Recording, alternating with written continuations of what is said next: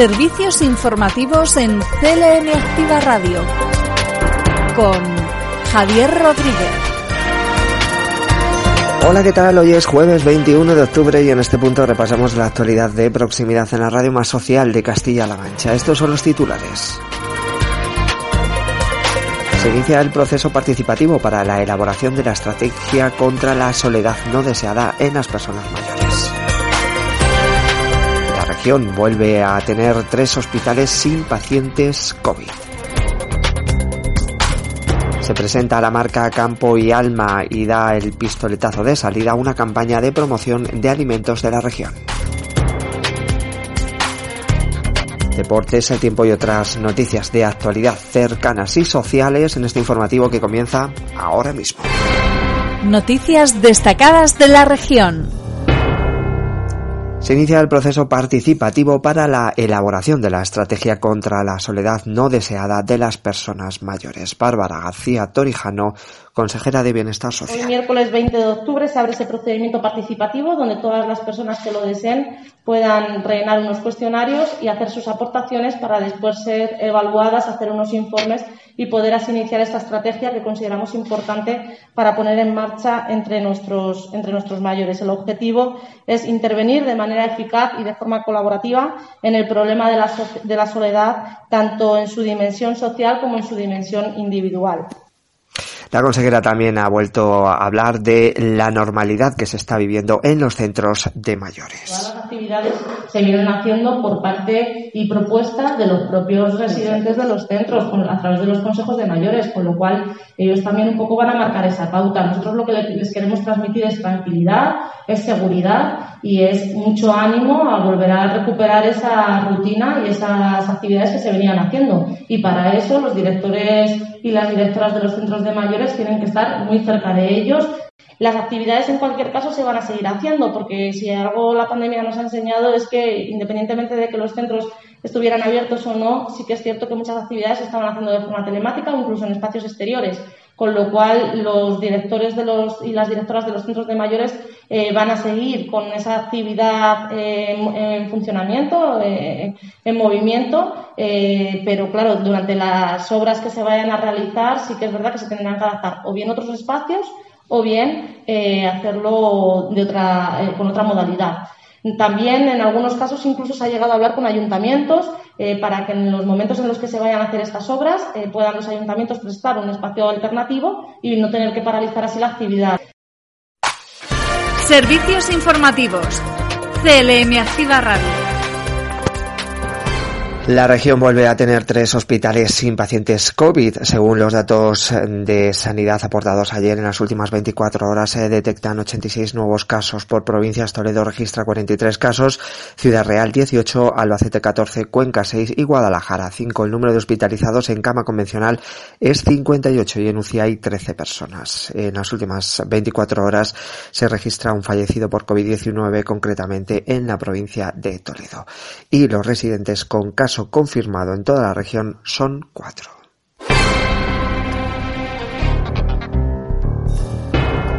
Se ha presentado la marca Campo y Alma y se da también el, pins, el pistoletazo de salida a una campaña de promoción de los alimentos. Francisco Martínez Arroyo, consejero de Agricultura, Agua y Desarrollo Rural. Es por lo tanto un día muy especial que lanza de alguna manera la campaña de promoción de la marca Campo y Alma Vamos a invertir 600.000 euros en estos meses, en lo que queda de año, en una campaña muy especial dirigida sobre todo a la distribución alimentaria. ¿Por qué a la distribución alimentaria?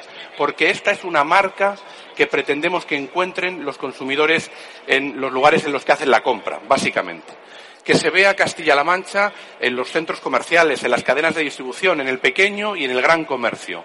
Ese es el objetivo de la marca. Es una marca, por lo tanto, con finalidad de llegada directa al consumidor que pone en contacto al agricultor y al ganadero a través de las denominaciones de origen y las indicaciones geográficas protegidas con los consumidores. En esta presentación de la marca Campo y Alma también el consejero se ha referido a las exportaciones eh, de agricultura y también al tema del agua. Los resultados de la exportación en el mes de agosto. Peso del sector agroalimentario, 35% del total de las exportaciones en Castilla-La Mancha. También en las exportaciones un crecimiento imparable en los últimos años. Un 6% más que el mismo mes del año pasado. Y en el acumulado del año 21 un 11% más que en el año 20. Es decir, el sector está en la, en la pista de salida para comerse el mundo. Esto que vosotros representáis solo es posible con agua. Sabemos bien en nuestra tierra, cada uno desde su obligación, desde su trabajo, desde su compromiso, lo importante que es gestionar bien una gota de agua.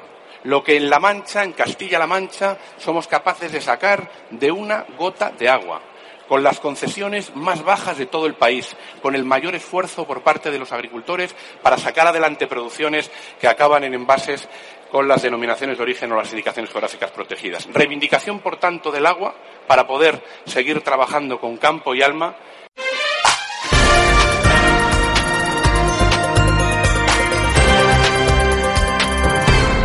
ya se ha autorizado el máster universitario en química en la Universidad Regional de Castilla-La Mancha, el octavo en esta legislatura. Blanca Fernández, consejera de Igualdad y portavoz regional.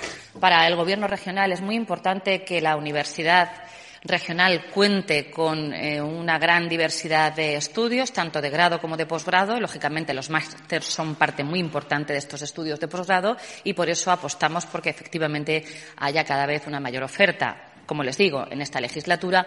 Con este son ocho máster en conjunto los que hemos eh, aprobado para ampliar esa oferta además de haber ampliado el número de grados, como ustedes ya conocen. Mayor oferta educativa, de mayor especialización, con matrículas más económicas que la media nacional y congeladas desde hace cinco años, nos ha permitido tener un incremento en el alumnado de manera muy notable y hemos batido todos los récords de, de la historia de la universidad y poco a poco seguimos ganando prestigio, sigue ganando prestigio la Universidad de Castilla-La Mancha y en este año se triplican las becas destinadas al alumnado que presenta situaciones sobrevenidas que les puede provocar eh, graves problemas para poder pagar la matrícula. Ya saben ustedes que tomamos la decisión, junto con el rectorado, de triplicar estas ayudas para que ningún alumno o alumna, por una situación sobrevenida provocada por la pandemia, eh, tuviera que dejar de estudiar. Servicios informativos. CLM Activa Radio. Y hoy abrimos página política con las declaraciones eh, de, en este caso, desde las filas del Partido Popular y desde Ciudadanos, con motivo de la huelga que están llevando a cabo los informáticos del SESCAM. Llevan ya un mes y en el caso de Miguel Ángel Rodríguez, desde las filas del Partido Popular, califica de muy grave que ante la falta de talante negociador del actual presidente regional no eh, hay de momento ningún acuerdo para que los informáticos de algún algunos hospitales eh, públicos eh, tuvieran acuerdo. Imprime el propio presidente Paje no es otra que la soberbia, la imposición y la no negociación.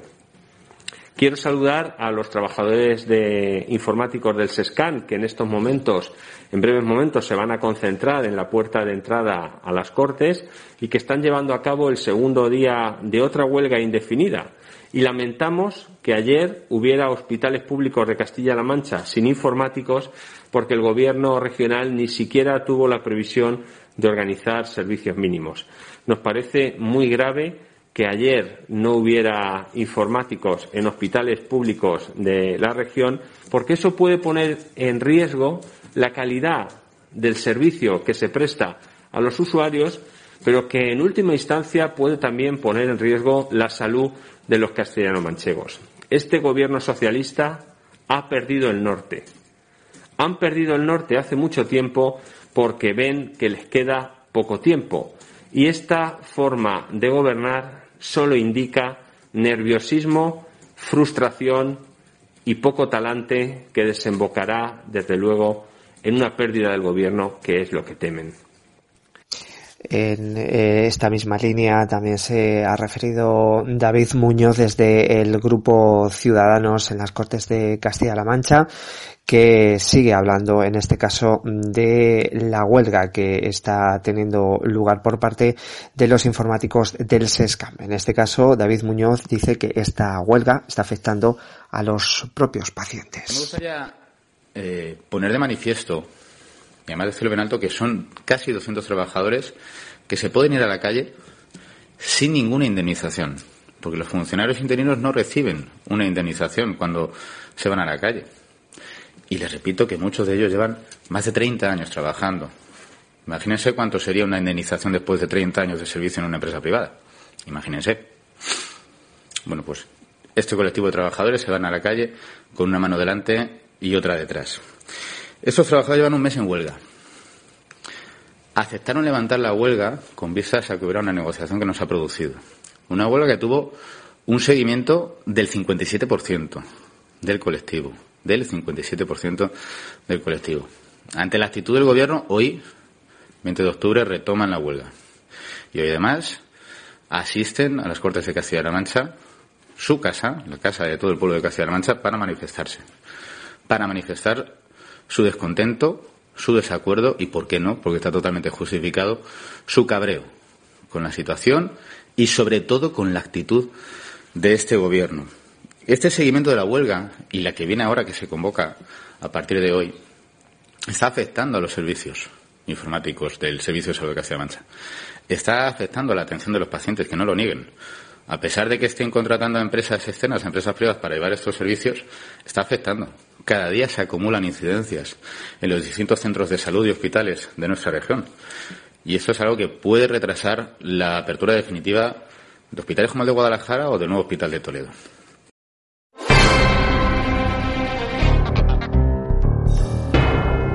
Y estas son otras noticias en formato breve. La ministra de Educación y Formación Profesional, Pilar Alegría, ha clausurado en Valladolid el evento FP Talks Horizontes de la FP Dual. Alegría ha animado a que las pymes se impliquen en la nueva FP tanto para proporcionar oportunidades de formación práctica a todos los estudiantes que la demandan como para conseguir que sus empresas mejoren significativamente la productividad. Y por otro lado, cooperativas agroalimentarias de Castilla-La Mancha eh, es eh, una eh, de las jornadas, en este caso, que ha organizado llamada Agenda 2030, sector agroalimentaria y economía circular. Ha contado con la colaboración de varias instituciones y han dicho que seguirán junto a los empresarios, agricultores y ganaderos para el desarrollo y financiación de proyectos en cultivos sostenibles, economía circular y economía verde. Los directores de Circular y Agenda 2030 y Consumo de la Junta de Comunidades que han participado en estas jornadas han puesto en valor el papel de las cooperativas agroalimentarias para el desarrollo de sus respectivas actuaciones. Servicios informativos en CLM Activa Radio.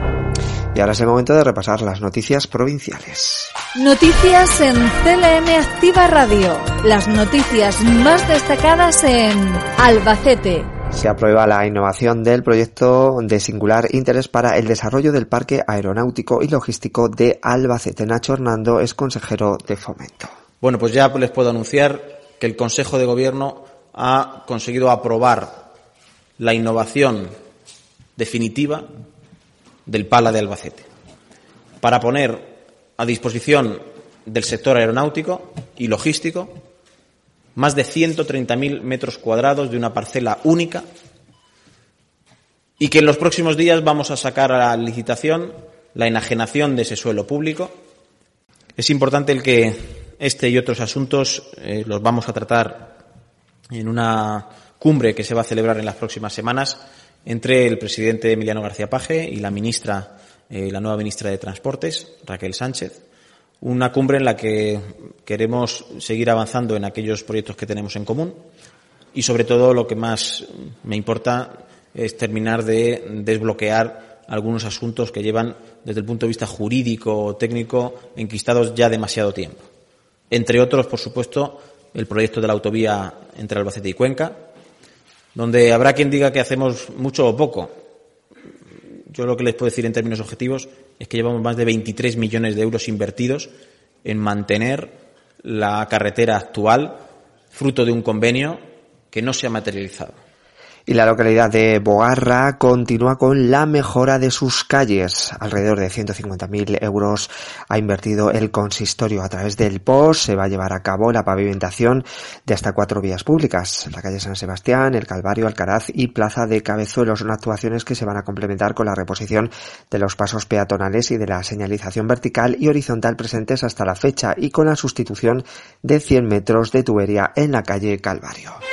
Noticias en CLM Activa Radio. Las noticias más destacadas en Ciudad Real.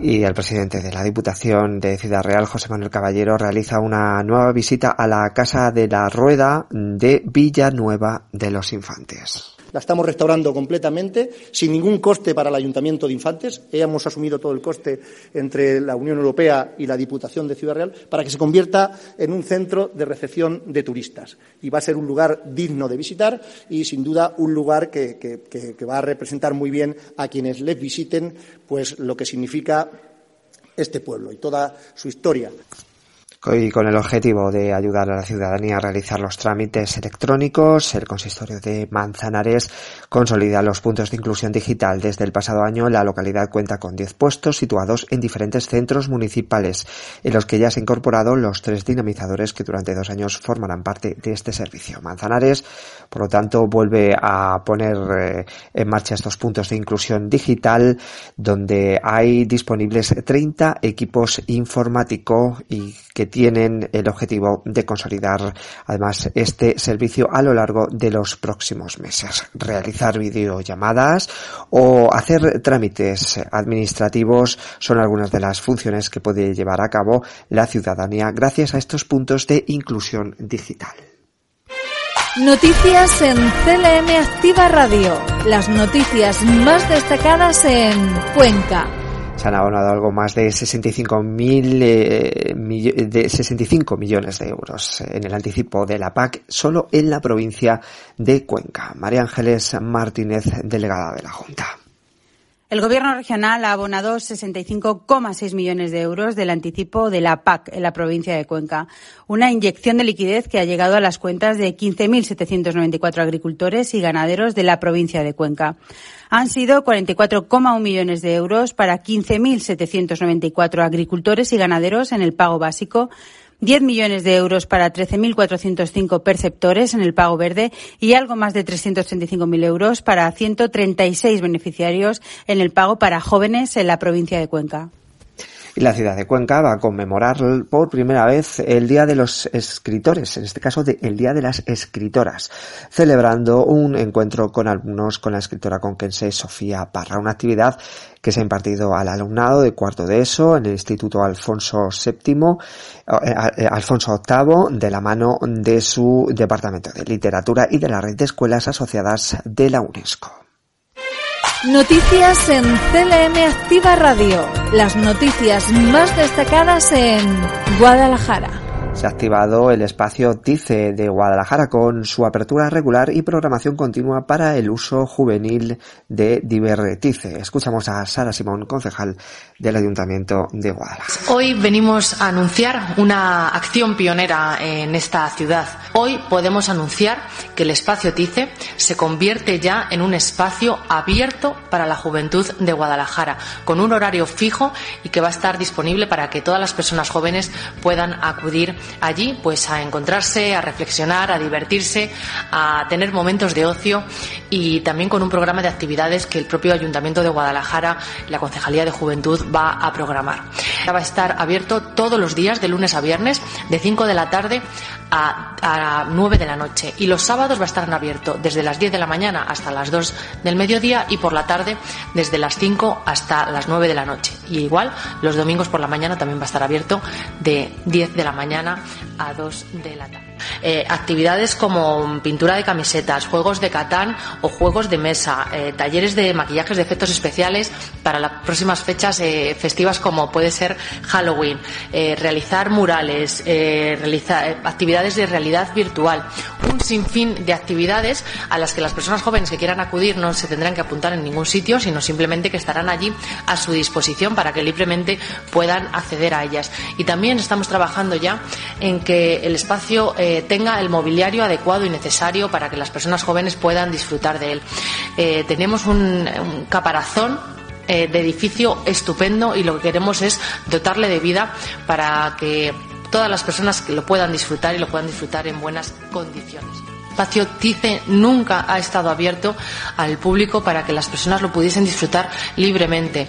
Y desde luego que nos ha costado mucho. La pandemia ha venido a complicarnos la existencia, pero ya estamos saliendo de la pandemia y Guadalajara está más activa que nunca. Esto es una buena muestra de ello. El volver a poner a disposición de la ciudadanía espacios que han estado cerrados durante años y desde luego que mostramos nuestra satisfacción por ello. Yo espero que las personas jóvenes lo puedan disfrutar, que aprendan a cuidar y a querer ese espacio que es de ellos y para ellos y desde luego que nosotros pondremos toda la vocación en, que así sea el Festival de Música Antigua, uno de los ciclos de escenarios de otoño de la programación cultural del Consistorio de Guadalajara para este último trimestre del año, llega este viernes, mañana, a su Ecuador. En esta ocasión, el concierto El Felicísimo Viaje se traslada al convento de la Piedad a las 8 de la tarde por su mejor adaptación al contexto histórico de la época. Noticias en CLM Activa Radio. Las noticias más destacadas en Toledo. En Toledo Capital se van a invertir más de 40.000 euros en la rehabilitación del templete de La Vega. La concejala de Parques y Jardines del Ayuntamiento, Marta Medina, ha presentado una serie de inversiones y mejoras en el Parque de La Vega y en San Pedro el Verde. En concreto, ha dado a conocer la próxima intervención para recuperar el templete de la música del Parque de La Vega. El proyecto eh, consistirá en la rehabilitación integral de esta infraestructura y emblema del parque en la que se desarrollan actividades como conciertos de música al aire libre. Y en el capítulo de sucesos, la Guardia Civil de Toledo ha detenido a un hombre que dejó a su hijo menor de edad abandonado en un vehículo mientras huía de los agentes. Esta persona estaba siendo buscada por la sustracción en Madrid de una bicicleta valorada en 8.000 euros. El menor, de apenas tres meses, fue primeramente asistido por los agentes y después valorado por personal sanitario.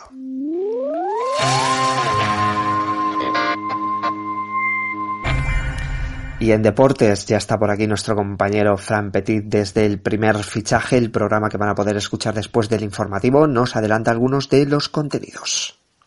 Muy buenas tardes, Javi. Perdóname por invadirte el estudio. Sé que estás terminando ya la información tan interesante que siempre nos traes de Castilla-La Mancha y nacionalmente, pero he de contarte en un retazo, en un momento, si me das unos segundos, de qué vamos a hablar hoy en el primer fichaje de CLM Activa Radio. Vamos a tener a Yolanda Laguna con su sección Swing and Swing. Vamos a tener a su Juanma, bueno, a Juanma para hablar de badminton. Vamos a hablar con Luis Mi Vicario sobre la Champions League y voy a hacerle una entrevista a una compañera nuestra, a Marisol Bravo. No es lo mismo, y a mí me ha pasado, no es lo mismo hacerle una entrevista a una persona que apenas conoces o a un deportista que apenas conoces cuando le haces una entrevista a alguien que conoces tanto. Estoy muy nervioso y es que se me va a notar. Bueno, Javi, te dejo que sigas con los informativos. Un saludo. Gracias, Fran, por toda esa información, ese adelanto del primer fichaje. Nos quedamos en esta sintonía y ahora os escuchamos, compañeros del deporte. Y nosotros ahora vamos a continuar casi, casi finalizando este informativo y lo hacemos con noticias de interés como el tiempo o la cultura.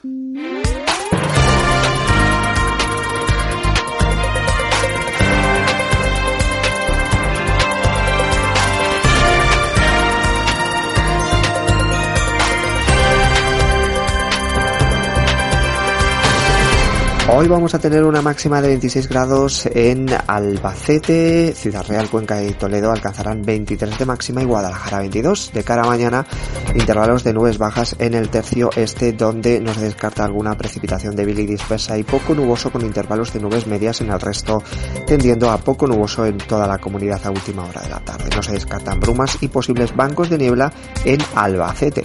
Temperaturas en descenso que pueden ser notables en las máximas en la mitad sur de Albacete Y localmente en zonas de montaña del nordeste. Heladas débiles en zonas altas del nordeste. El viento será del norte por lo general flojo y con intervalos más intensos en las zonas de montaña. Es una información facilitada por la Agencia Estatal de Meteorología.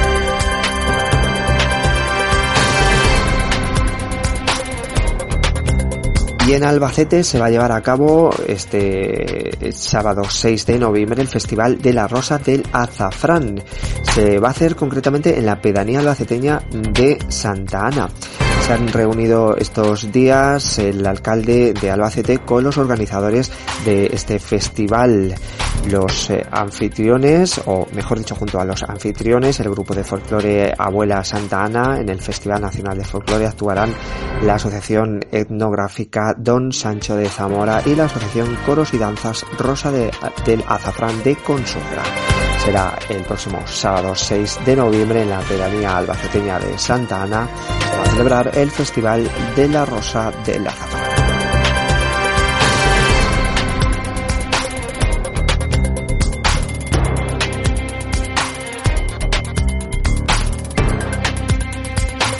Y de esta forma terminamos nuestro informativo. Quédense que ahora llegan los compañeros de deportes. Primer fichaje ya está todo preparado. Escucharemos atentamente todas eh, las informaciones. Nosotros volvemos mañana junto a Jesús Rodríguez en la parte técnica, a la misma hora y en el mismo lugar. Disfruten del resto de la jornada. Un saludo. Servicios informativos en CLM Activa Radio con Javier Rodríguez.